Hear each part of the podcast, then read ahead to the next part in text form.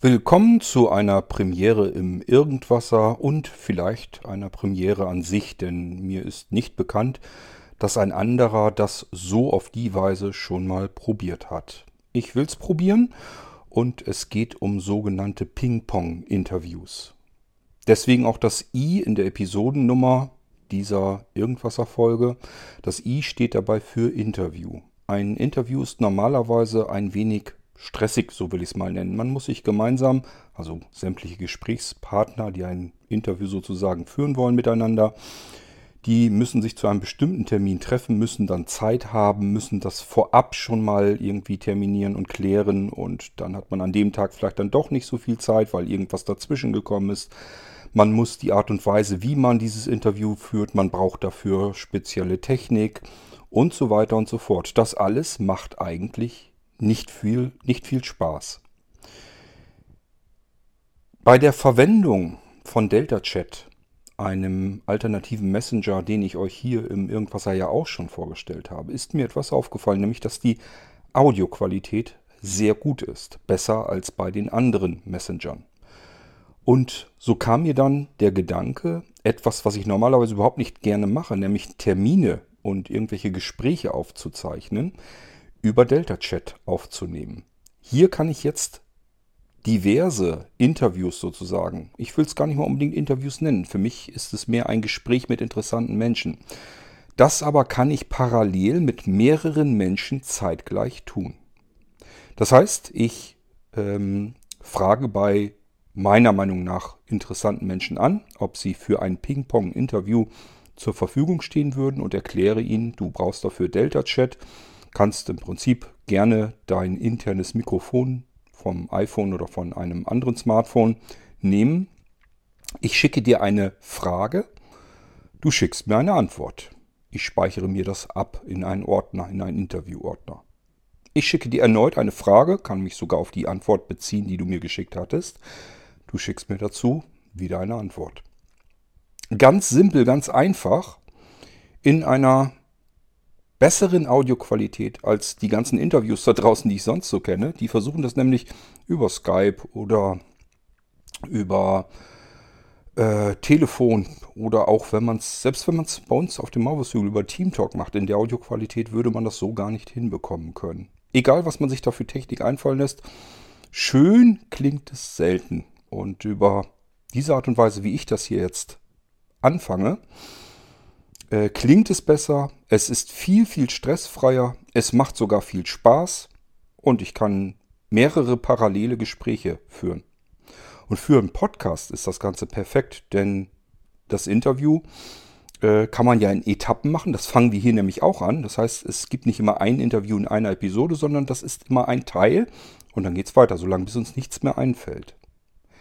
Heute beginnen wir mit Joachim Schulze, denn natürlich habe ich zuerst unsere Kooperationspartner bei Blinzeln gefragt, ob wir diese Ping-Pong-Interviews machen wollen.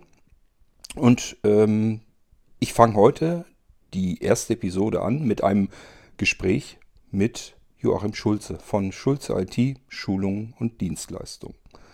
Ich wünsche euch ganz viel Spaß bei diesem Ping-Pong-Interview und bei allen anderen, die jetzt in der nächsten Zeit folgen werden.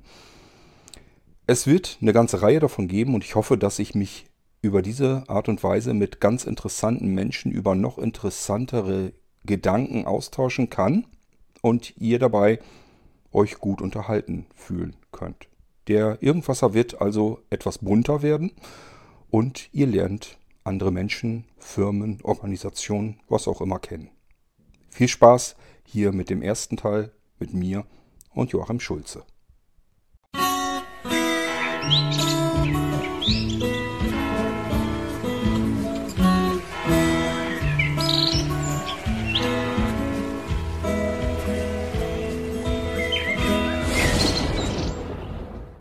Wir beginnen also heute unser mehrteiliges Interview mit Joachim Schulze von Schulze IT Dienstleistung und Schulung oder heißt es Schulung und Dienstleistung. Das kann Jockel uns ja gleich direkt erzählen. Aber Joachim, was mich und sicherlich auch die Hörer immer zuerst interessiert ist, mit welchen Menschen hat man es zu tun? Also kannst du eventuell einfach ein bisschen erstmal über dich erzählen, wie du zu dem wurdest, was du heute bist und vielleicht bis zu der Stelle, ähm, wo du dein Unternehmen gegründet hast, weil dann geht es eigentlich darum. Aber vielleicht können wir erstmal ein wenig etwas über dich erfahren. Auch Hobbys, was du sonst so machst, was dich interessiert. Vielleicht erzählst du einfach mal ein wenig über dich. Hallo Kurt, zuerst mal vielen Dank für dieses Interview. Ja, Schulungen und Dienstleistungen, genau verkehrt rum. Schulze IT-Schulung und Dienstleistungen, das ist unsere genaue Firmierung. Ja, um deine Frage zu beantworten, wer bin ich? Mein Name ist Joachim Schulze, ich bin 33 Jahre alt, komme aus Graben im Landkreis Augsburg. Hier bin ich geboren, aufgewachsen, bin dann ein bisschen in der Welt rumgekommen und ja, am Ende doch hier geblieben. Äh, ich bin verheiratet, habe einen Sohn und ja, lebe hier in meinem Elternhaus, ähm, wo ich auch 2009 äh, das Geschäft gegründet habe. Ähm, du hast ja ganz bewusst gesagt, du möchtest auch mal ein bisschen die Privatperson beleuchten. Ähm, daher möchte ich ein bisschen zu meiner äh, Geschichte ausholen. Ich komme eigentlich aus einer Unternehmerfamilie. Mein Vater war äh, Fabrikarbeiter, war dann beim Militär und hat sich dann selbstständig gemacht. Ähm, war über 40 Jahre lang Mischerhalter, das bedeutet, ist mit dem LKW äh, durch die Lande gefahren und hat bei Bauern vor Ort Futtermittel verarbeitet. Ähm, von daher kannte ich eigentlich die unternehmerische Tätigkeit von klein auf. Für mich war das eigentlich ganz normal am Sonntagabend, ähm, wenn meine Eltern auch mal unterwegs waren oder so, ähm, für meinen Vater die Tourenpläne zu machen. Ähm, das ja, hat eigentlich dazugehört und auch immer recht viel Spaß gemacht. Habe dadurch auch eine sehr gute Ortskenntnis erlangt. Ähm, ich war immer als gesetzlich blind eingestuft. Ähm, das Problem mit meiner Blindheit war, keiner wusste so genau, woher sie kommt, was sie jetzt genau ist und vor allen Dingen war auch das Problem eben, dass sie sehr schwankend war. Also ich hatte Zeiten als Kind, ähm, da würde ich heute sagen, da habe ich wahrscheinlich so 15, 20 Prozent gesehen. Das konnte sich aber im Sekundenrhythmus ändern, äh, was für mich auch ein sehr äh, ja, schwieriges äh, Szenario war, weil ich ja im Endeffekt niemanden hatte, der mir das auch richtig erklären konnte, denn die Ärzte waren damit völlig überfordert in den 90ern. Ähm, da hieß es einfach, hm, das ist aber komisch. Oder was wir dann auch einmal hatten, ähm, war dann ähm, bei einem Augenarzt, wo es wirklich darum ging, okay, ähm, ich sollte auf bestimmte äh, Reize äh, reagieren, sollte dann auch äh, Buchstaben erkennen ja, wenn das gerade mal ging, dann konnte ich das. Und ich glaube, ich hatte dann irgendwie äh, drei, vier Buchstaben äh, auch tatsächlich richtig, eben in den Momenten, wo äh, die Übertragung bei mir von den Augen ins Gehirn tatsächlich funktionierte. Äh, und äh, kurz darauf war dann halt einfach wieder Nacht und damit war das auch wieder erledigt. Ähm, der Arzt hat damals zu meiner Mutter gesagt, das ist ein Testing, kann man so nicht auswerten. Äh, von daher äh, kann er hierzu keine Aussagen machen. Und entsprechend schwierig war das auch immer für meine Eltern damit umzugehen. Ich habe zwei Brüder.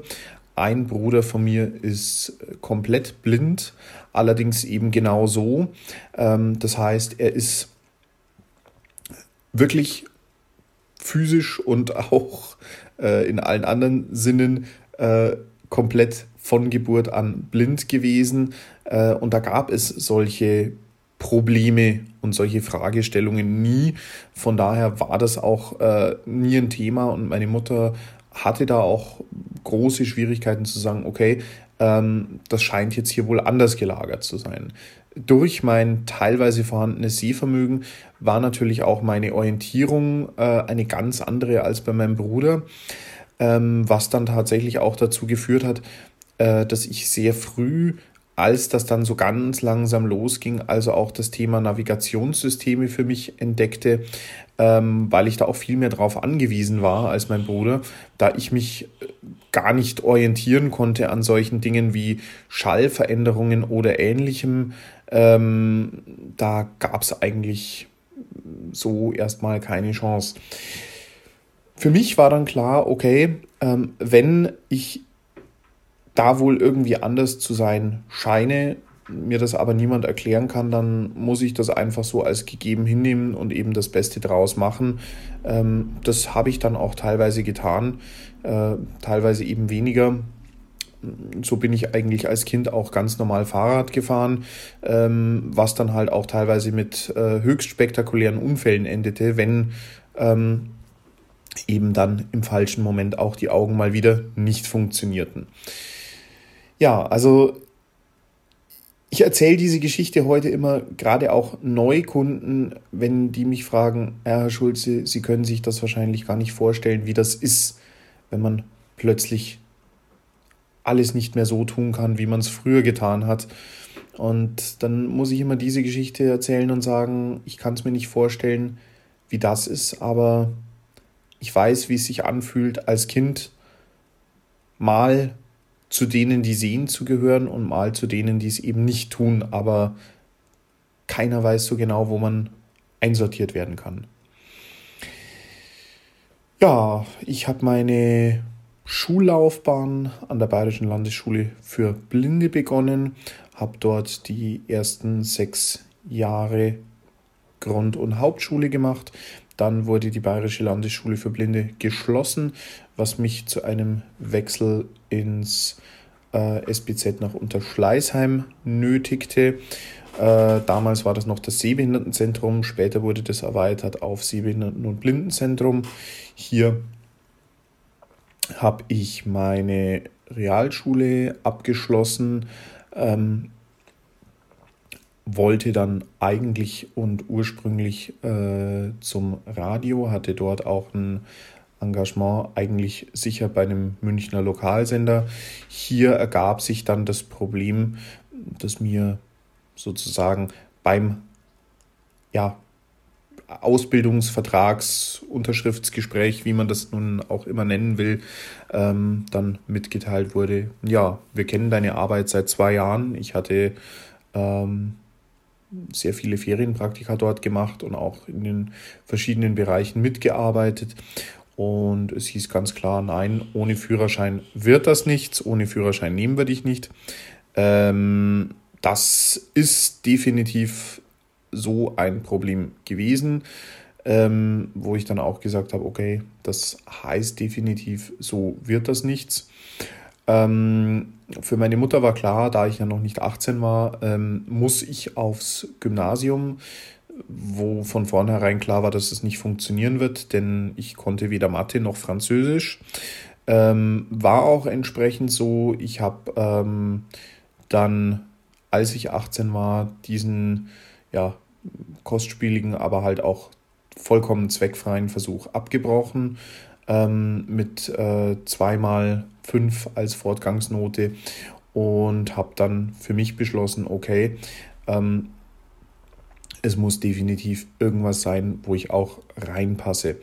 Ja, es ging damals schon los. Ich hatte schon in der Schule immer ähm, die Laptops der blinden Mitschüler gewartet und äh, habe dann auch so ein bisschen angefangen, teilweise auch für sehende Bekannte PCs zu richten und ähm, ja, hier und da mir einfach auch ein bisschen was dazu zu verdienen. Und habe mir dann überlegt, okay, das wird wahrscheinlich langfristig das Ziel sein, aber lieber wäre mir halt doch eine vernünftige Ausbildung, aber äh, vorzugsweise sollte eben vorher ein Fachabitur stehen, dann wenigstens. Da kann ich zumindest das Problem Französisch umgehen. Ja, das hätte ich gerne im Bereich Wirtschaft gemacht, ging aber damals nicht, weil ähm, die einzige Schule in München, die damals bereit war, mich zu nehmen, eben nur noch Plätze im Bereich Sozialwesen hatte. Also fand ich mich, fand ich mich damit ab und ähm, ja, bekam dann auch im Sommer 2008 mein Fachabitur im Bereich Sozialwesen.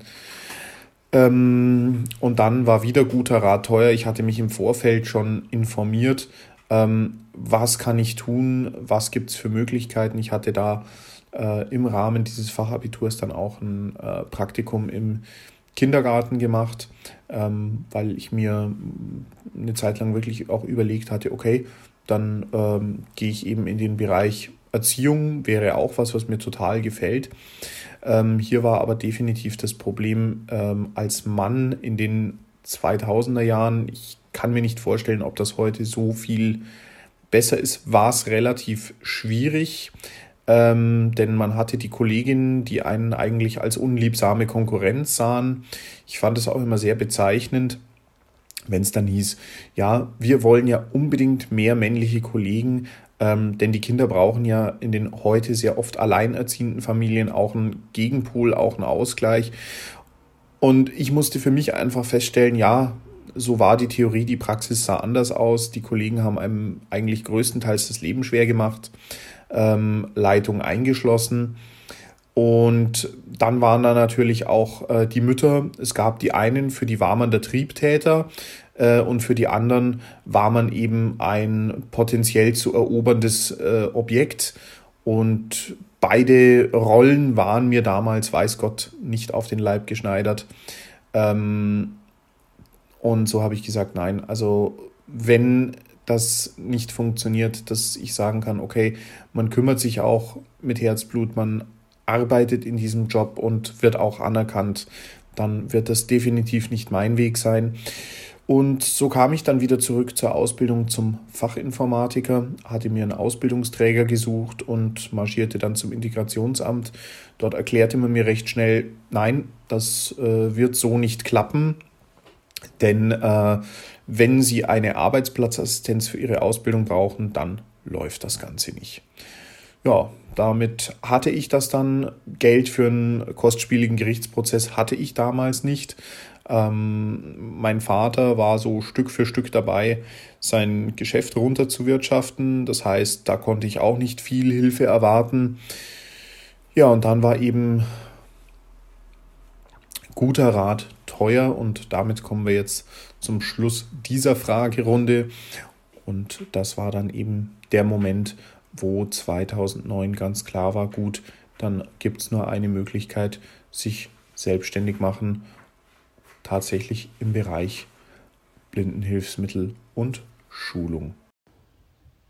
Vielleicht sollten wir uns über das Thema berufliche Integration, Chancen für behinderte Menschen im Beruf im Vergleich Deutschland zu anderen Ländern ruhig nochmal zu sprechen kommen. Ich denke mal, dass wir da beide ein paar Erfahrungen gemacht haben, die von Interesse sein könnten.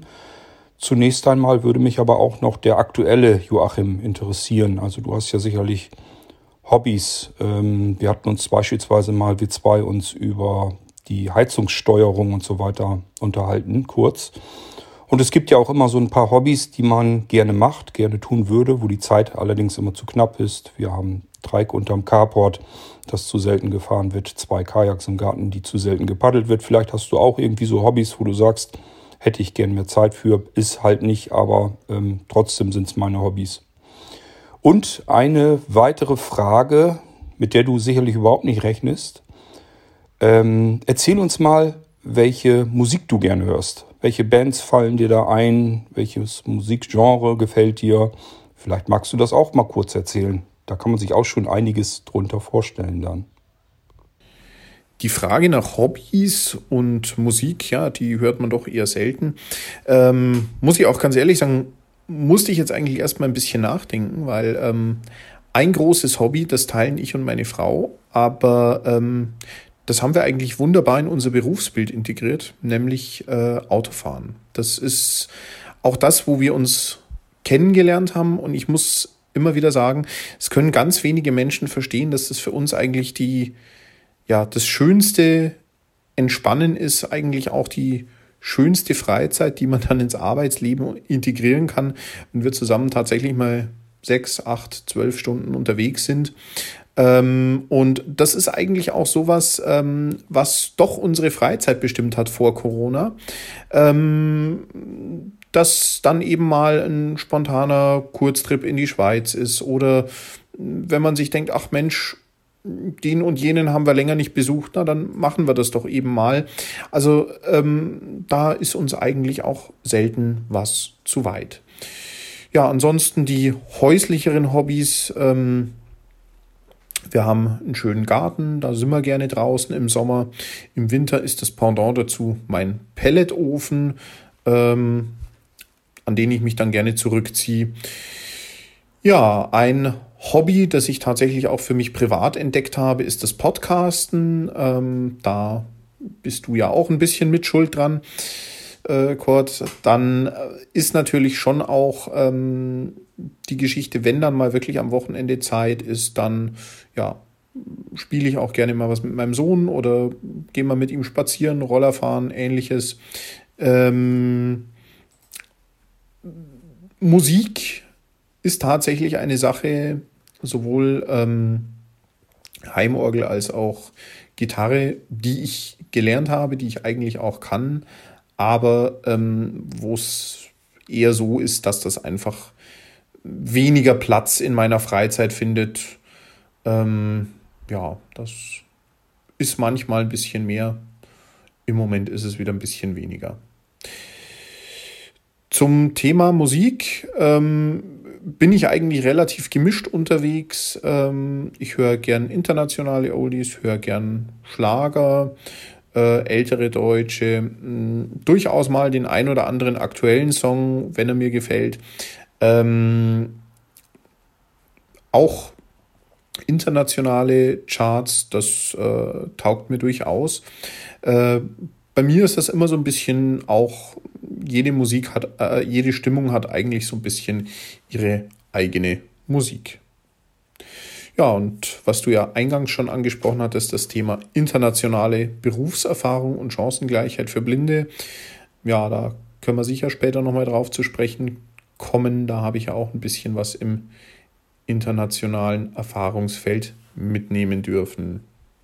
Joachim, springen wir doch jetzt einmal gedanklich etwas detaillierter genauer zu dem Zeitpunkt zurück, äh, wo du beschlossen hast, dich selbstständig zu machen. Vielleicht kannst du dich an die Zeit noch ein bisschen erinnern. Was waren da so deine Gedanken? Hattest du Angst, dich selbstständig zu machen? Oder hast du das als deine neue Herausforderung, so ähnlich wie ein Abenteuer betrachtet? Wie ging das Ganze? Hast du dich damit schwer getan oder hat das, ist das relativ zügig gegangen, dass du die Gemel äh, Gewerbeanmeldung dann quasi ausgefüllt und abgegeben hast? Und wie waren so deine ersten Erfahrungen? Wie bist du an die ersten Kunden rangekommen? Und ähm, ja, vielleicht erstmal das, bevor wir weiter darauf zu sprechen kommen, auf das, was du mit deinem Unternehmen eigentlich tun wolltest. Du kannst dabei gerne auch schon drauf eingehen, wenn du das möchtest, ähm, was dich bewegt hat zu diesem Ziel, also welches Ziel du damals vor Augen hattest und ob sich dieses Ziel deiner Meinung nach im Verlauf bis heute hin verändert hat. Das sind jetzt mehrere Fragen auf einmal, aber vielleicht kannst du sie dir merken und darauf einmal eingehen. Kurt und seine vielen Fragen. und am besten noch im großen Pack. Also, ich werde mir Mühe geben. Ja, wie ist das damals gegangen, dass ich mich selbstständig gemacht habe? Punkt 1. Ähm, ich hatte das eigentlich nicht in erster Linie vor. Ich wollte eigentlich schon auch ähm, in erster Linie mal als Angestellter Berufserfahrung sammeln. Hier ging es mir vor allem darum, ich wollte eigentlich ähm, ja, eine Ausbildung zum Fachinformatiker machen, hatte hier das Arbeitsamt gegen mich, denn die haben gesagt, nee, hm, Herr Schulze, wenn Sie für Ihre Vorstellungen Fachinformatiker mit Systemintegration ähm, eine Arbeitsplatzassistenz benötigen, dann äh, besteht von unserer Seite keine Möglichkeit, so eine Ausbildung zu fördern. Ähm, beziehungsweise die Kosten für so eine Arbeitsplatzassistenz zu übernehmen, denn dann sind sie ja nicht geeignet für diesen Beruf. Aha. Das äh, war also die Aussage, die ich kriegte während meines Fachabiturs und habe dann gesagt, okay, dann muss ich mir Alternativen einfallen lassen. Ja, und welche Alternativen könnten das sein? Klar, hm, da war natürlich schon die Überlegung, ähm, okay, machst einen klassischen Physiotherapeuten, ja, kriegst ja auch irgendwie hin, aber ist jetzt nicht unbedingt dein Ding. So war damals mein Gedanke. Ähm, dann hatte ich 2008, als ich mein Fachabi fertig hatte, auch im selben Jahr die Ausbildung zum Filmbeschreiber gemacht und wusste auch ganz genau, okay, da kriege ich früher oder später einen Job und da werde ich auch erstmal gutes Geld verdienen, aber das ist einfach nichts, was ich mein Leben lang machen will. Mm.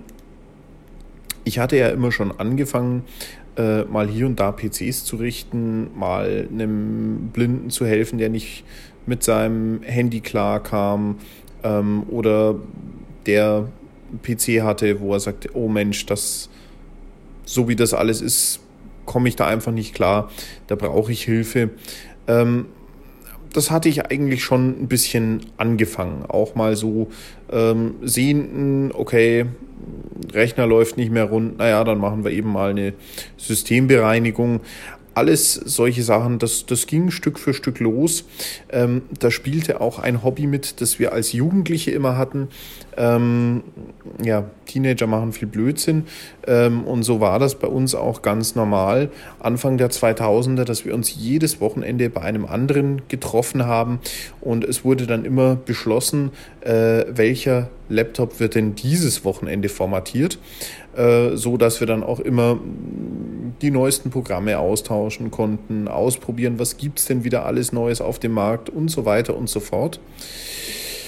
Ja, und so wurde dann langsam dieses Interesse geweckt und ähm, am 1. Mai 2009 war es dann eigentlich so weit. Äh, ich saß mit meinem Vater und mit meinem Bruder am Biertisch und ähm, wir diskutierten so ein bisschen hin und her. Und mein Bruder war zu der Zeit arbeitslos. Und ich habe gesagt, oder war es er, ich weiß es bis heute nicht mehr, ähm, Mai, eigentlich könnten wir das Ganze auch als GBR anmelden und anfangen damit Geld zu verdienen. Ja, mein Vater hat eigentlich äh, sich bald äh, ja, äh, bepinkelt vor Lachen, ähm, weil er meinte, naja, also ähm, das ist ja mal komplett äh, äh, Hanebüchen, was ihr beiden davor habt. Ähm, ja, mein Bruder war da eigentlich sehr, hm, ich würde jetzt mal sagen, recht optimistisch unterwegs, vielleicht teilweise optimistischer als ich. Ähm, ich habe mir gedacht, gut, ich habe erstmal mein sicheres Einkommen durch die Filmbeschreibung. Das heißt, ähm, es ist jetzt mal nicht das allergrößte Problem für mich, wenn das nicht gleich super duper anläuft. Aber ich habe mir auch gedacht, mir wird langfristig gar nichts anderes übrig bleiben als die Selbstständigkeit. Und ähm, so habe ich dann zusammen mit meinem Bruder die GBR angemeldet am äh, 2. Mai 2009. Und ähm, ja, er war dann bis 2012 im Unternehmen. Ähm, ich muss aber sagen, die Anfänge ja, da hat es mir wahnsinnig geholfen, dass ich meinen Job hatte, dass ich mein Ein- und Auskommen hatte. Ähm, ich habe das ganz oft heute, wenn ich mit Kunden arbeite, die sich selbstständig machen oder die gerade dabei sind, sich eine Existenz aufzubauen. Ich habe wirklich Hochachtung vor diesen Menschen die diesen Schritt gehen wollen, aus einem ganz einfachen Grund, weil es nicht einfach ist. Es ist nicht einfach als Sehender und es ist schon zwei- und dreimal nicht so einfach als Blinder. Und so war das auch bei mir. Ich habe mir die Hacken abgelaufen bei sämtlichen Blindenverbänden, um überhaupt mal irgendwie zu Potte zu kommen.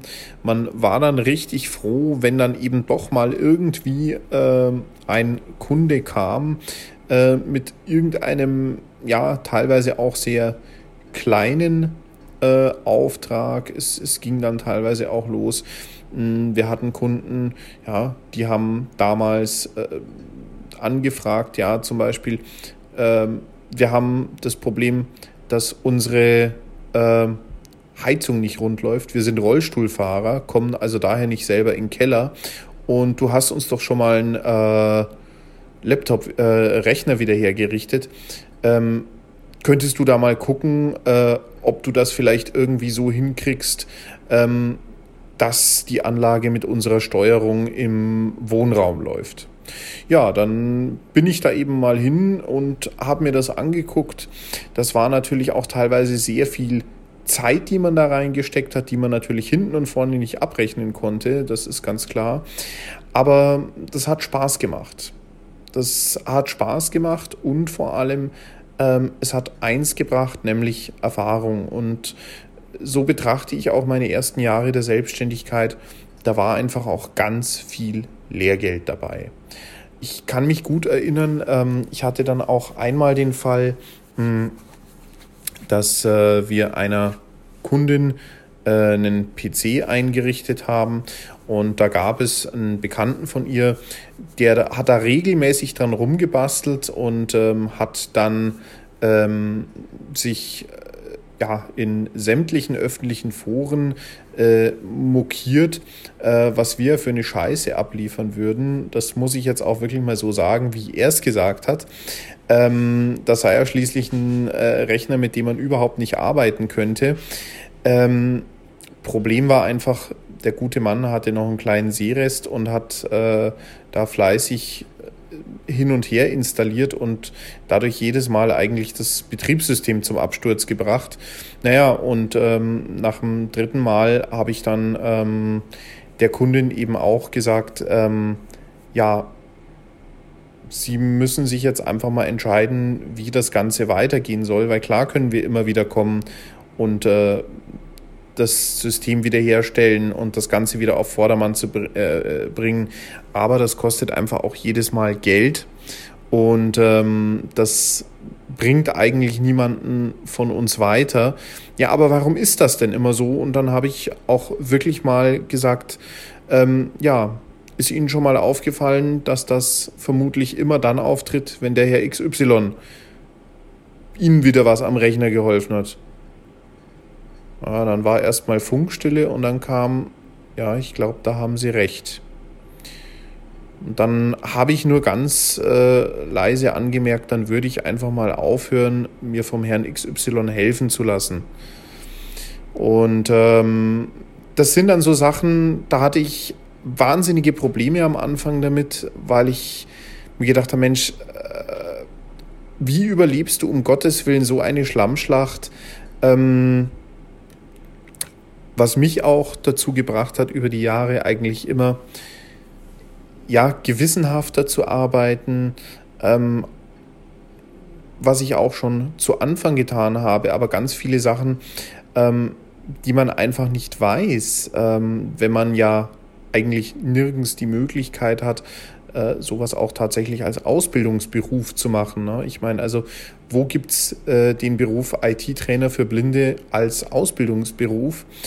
Ähm, ich habe dann relativ bald auch angefangen mit meinen Schulungsunterlagen auf CD, ähm, nachdem eine Kundin mich mal gefragt hat, ähm, ja, Herr Schulze, haben wir denn das überhaupt behandelt in unseren Sitzungen? Ähm, und ich war dann einfach nur dankbar für meine Audiounterlagen, wo ich sagen konnte, hier bitteschön auf CD Nummer 2, äh, Titel Nummer 4, habe ich Ihnen das nochmal zusammengefasst und den haben wir an dem und dem Tag aufgenommen. Ja, und damit hat man dann auch für sich selber erstmal was in der Hand, wo man sagen kann, jo, ich habe meine Arbeit gemacht und ich habe sie so gut wie es geht gemacht. Ähm, aber es ist tatsächlich auch so, ähm, dass man hier am Anfang erstmal auch gewisse Schiffbrüche erleiden muss, um zu lernen, wie man es besser machen kann. Und das ist ein Prozess, ähm, da gibt es auch durchaus nach äh, zehn oder jetzt dann bald nach zwölf Jahren ähm, noch Situationen, wo man sagt, okay, das kann ich nächstes Mal besser machen. Für den Kunden, für mich. Deswegen ist mir da auch immer wichtig, Feedback zu geben, für die Kunden Feedback zu bekommen, aber auch. Ähm, ja, und das war eigentlich auch am Anfang schon so.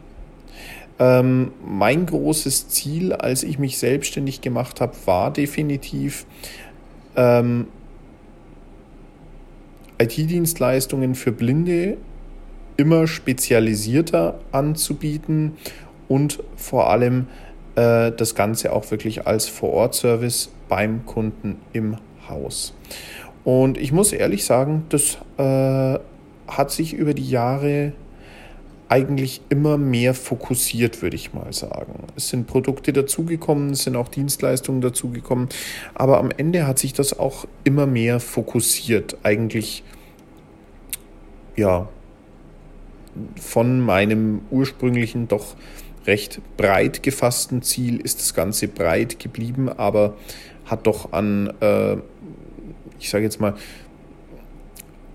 Konsistenz zugenommen im Sinne von, ja, es ist eigentlich immer noch stärker geworden, der Wunsch, dieses Ziel auch klar vor Augen zu behalten.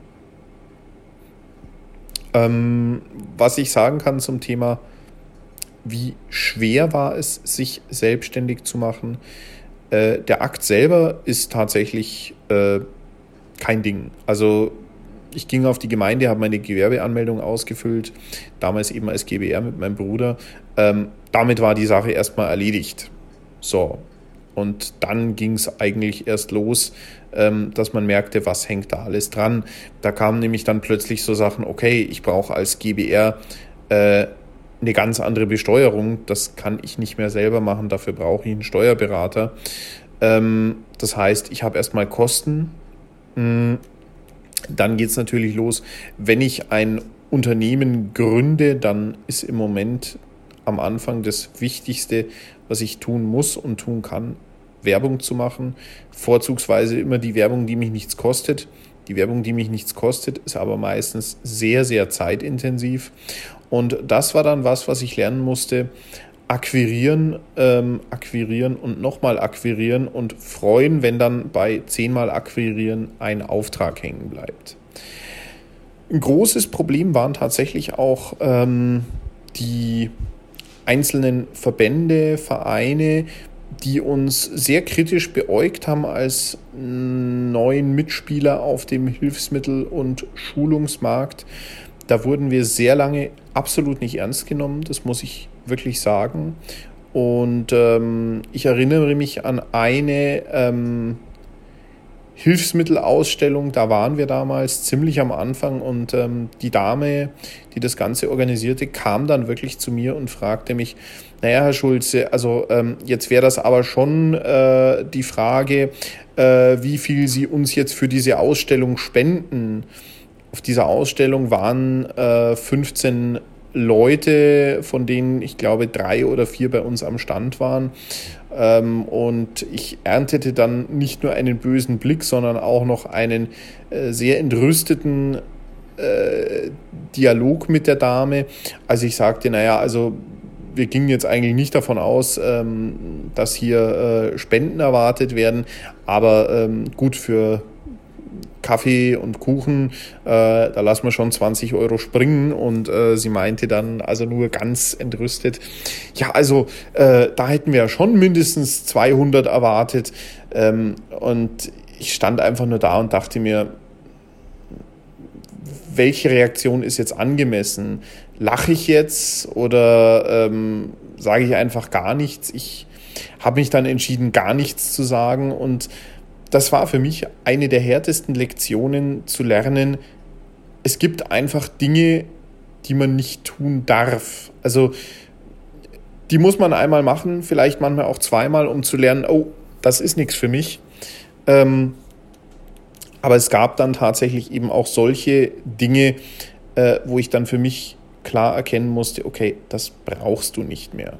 Ja, auch äh, hatte ich dann öfter mal Anfragen für Gruppenschulungen, ähm, wo dann tatsächlich angefragt wurde, äh, mit Tagessätzen von äh, unter 100 Euro Ähm, klar, wir standen damals am Anfang, aber da musste ich dann auch sagen, okay, ich habe Fahrtkosten, ich habe äh, Unterkunftskosten und äh, das ist einfach so nicht machbar. Ja. Und so hat sich eben über die Jahre da eigentlich sehr viel in, ja, würde ich mal sagen, den Fokus gebracht, dass ich irgendwann auch die Filmbeschreibung aufgeben konnte ähm, und mich tatsächlich komplett meiner Selbstständigkeit, meinem Beruf des IT-Trainers widmen konnte, äh, wofür ich sehr dankbar bin. Wobei ich heute auch immer sagen muss, ähm, das ist ein Weg, wo ich froh bin, dass ich die nötige Luft zum Atmen hatte und auch immer wieder Leute, ähm, die mir Wege gewiesen haben, die mir gezeigt haben, ähm, das wäre eine Möglichkeit. Denk mal drüber nach, ob ähm, das sind immer Optionen, das sind immer Möglichkeiten, Denkanstöße von außen, die braucht man in der Situation. Äh, deswegen finde ich das auch immer sehr, sehr gut, wenn ich von Leuten höre, ähm, ich mache mich selbstständig und die haben irgendeinen Coach. Ja, ähm, da geht es jetzt gar nicht mal so drum, wie hoch dekoriert der ist, sondern was ich wirklich für mich erfahren habe, wenn du jemanden hast, der dein Tun und Machen so ein bisschen äh, beobachtet und das Ganze auch ein bisschen mit Feedback garniert, dann kann man da eigentlich nur profitieren. Ja, eine Frage, die du mir nicht gestellt hast, die ich aber trotzdem beantworten möchte, ist, ob ich das Ganze heute nochmal so machen würde. Und da muss ich ganz ehrlich sagen, ja und wahrscheinlich genau in der Reihenfolge, wie ich es gemacht habe. Denn ich denke, besser hätte ich nicht mit meinem Beruf und meiner Berufung wachsen und mich weiterentwickeln können. Das ist insgesamt jetzt etwas, was ich an der Stelle hier vielleicht auch mal gerne festhalten möchte für Menschen, die sich eventuell auch mal selbstständig machen wollen, mit dem Gedanken schon mal herumspielen.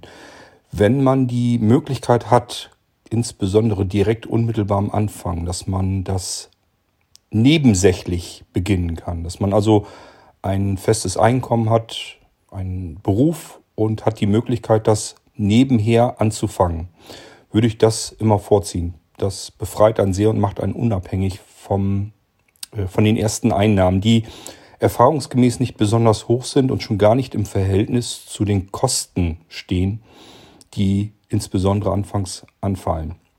Man denkt sich normalerweise ja immer, ich fülle so einen Gewerbeschein aus, gebe den ab und wahrscheinlich kommt dann irgendwie noch das Finanzamt auf mich zu. Vielleicht brauche ich auch sogar noch einen Steuerberater. Aber dann war es das ja und ich kann arbeiten. Es sind tatsächlich aber mehr Institutionen, die plötzlich ankommen und ähm, sozusagen mit ihren Fingern in der mühselig zusammen verdienten ersten kleinen Kasse herumfingern und ähm, sich da auch schon die ersten Gröschken raussuchen wollen. Das macht man sich, glaube ich, äh, glaube ich, nicht immer bewusst. Und man denkt immer, ich habe jetzt im Prinzip etwas, was ich anbieten kann, eine Dienstleistung, vielleicht irgendein Produkt, was ich eingekauft habe und wieder weiterverkaufen kann.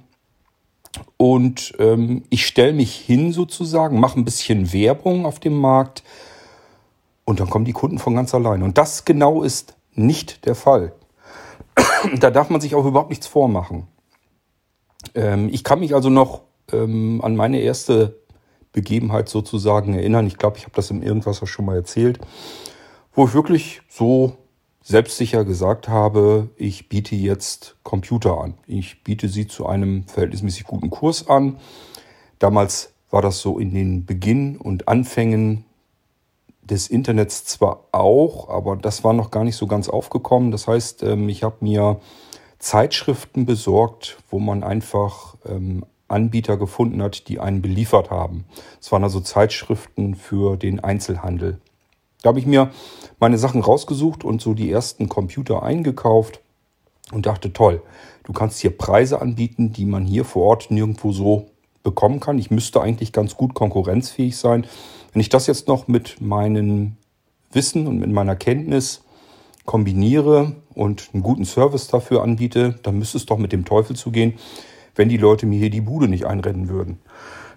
Das gipfelte darin, dass ich ähm, eine Zeitungsannonce äh, in Farbe in die Zeitung ähm, gesetzt habe mit einem besonderen Angebot. Das war damals noch ein PC für 999 D-Mark.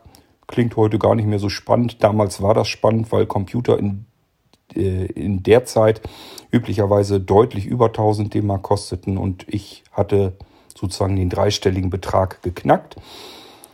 Und habe mich dann abends, ähm, wir haben in einem Mehrfamilienhaus sozusagen gewohnt, also in einer normalen Wohnung. Und ich bin dann runtergegangen zu meinem Nachbarn. Wir wollten uns gemütlichen Abend machen. Und ich hatte mein Funktelefon. Das war damals auch noch nicht ähm, so üblich, dass man Funktelefon hatte. Das waren so die ersten Deckt-Knatsch-Dinger. Habe ich mit runtergenommen, mich bei meinem Nachbarn hingesetzt und habe wirklich gedacht, da rufen bestimmt schon welche an. Das war so an dem Tag, wo diese Zeitungsannonce rauskam. Tatsache war, es hat einer angerufen und der war schlicht und ergreifend nur neugierig, was sitzt da eigentlich für jemand dahinter. Der wollte gar nichts einkaufen, der wollte einfach nur ein paar Fragen stellen und gucken, wer ich so bin. Das war so meine erste große ähm, Lektion sozusagen. Es warten da draußen nicht die Kunden auf einen. Es reicht nicht aus, wenn ich eine ganz tolle, großartige, farbige Anzeige für, ich glaube, 400, 500 Mark oder was sie damals gekostet hatte, in die Zeitung setze und ähm, muss nur ein gutes Angebot haben und dann kommen die. So funktioniert es leider nicht. Und das Ganze dauert und es dauert bei den Menschen, die ich so kenne, bei denen, die sich selbstständig gemacht haben, ähm, dauerte es immer über Jahre, bis das vernünftig am Laufen war, dass man davon dann auch wirklich leben und überleben konnte. Das ist also wirklich etwas, was ich vielleicht hier nochmal, da wollte ich jetzt die Sendung nochmal dazu benutzen, um das vielleicht nochmal so ein bisschen an die Hand zu geben für diejenigen unter euch, äh, von den Hörern her, die ähm, mit dem Gedanken spielen, sich irgendwie selbstständig zu machen. Vielleicht kommen wir da nochmal drauf zu sprechen. Ähm, Joachim, ich möchte dir erstmal jetzt danken für die bisherigen Antworten. Ich möchte nämlich hier den ersten Teil unserer Gesprächsrunde beenden und möchte hier diese Episode sozusagen abschließen. Es ging in dieser Irgendwas-Episode jetzt darum, dass wir Joachim mal kennenlernen, wie sein persönlicher Werdegang war, bis hin zu seiner Idee, dass er sich selbstständig machen wollte, wie das alles zustande gekommen ist. Und ich bedanke mich ganz herzlich bei dir, Joachim, dass du die Fragen alle so schön und wirklich auch ausführlich und ehrlich, offen und ehrlich beantwortet hast. Ich denke mal, ähm, das war ein ganz tolles Gespräch. so habe ich es jedenfalls empfunden. Und wir ja, beenden sozusagen diese Episode, aber keine Sorge, liebe Hörer, es geht also dann sehr bald weiter mit einer weiteren Episode, wo ich mich weiterhin mit Joachim Schulze dann ähm, unterhalten werde. Es wird dann ähm, insgesamt natürlich vor allem um das Unternehmen Schulze IT Schulung und Dienstleistungen gehen. Wir hören uns also wieder, liebe Hörer, und ich würde sagen, bis zur nächsten Episode im Irgendwasser. Macht's gut. Tschüss, sagt wie so oft euer König Kurt.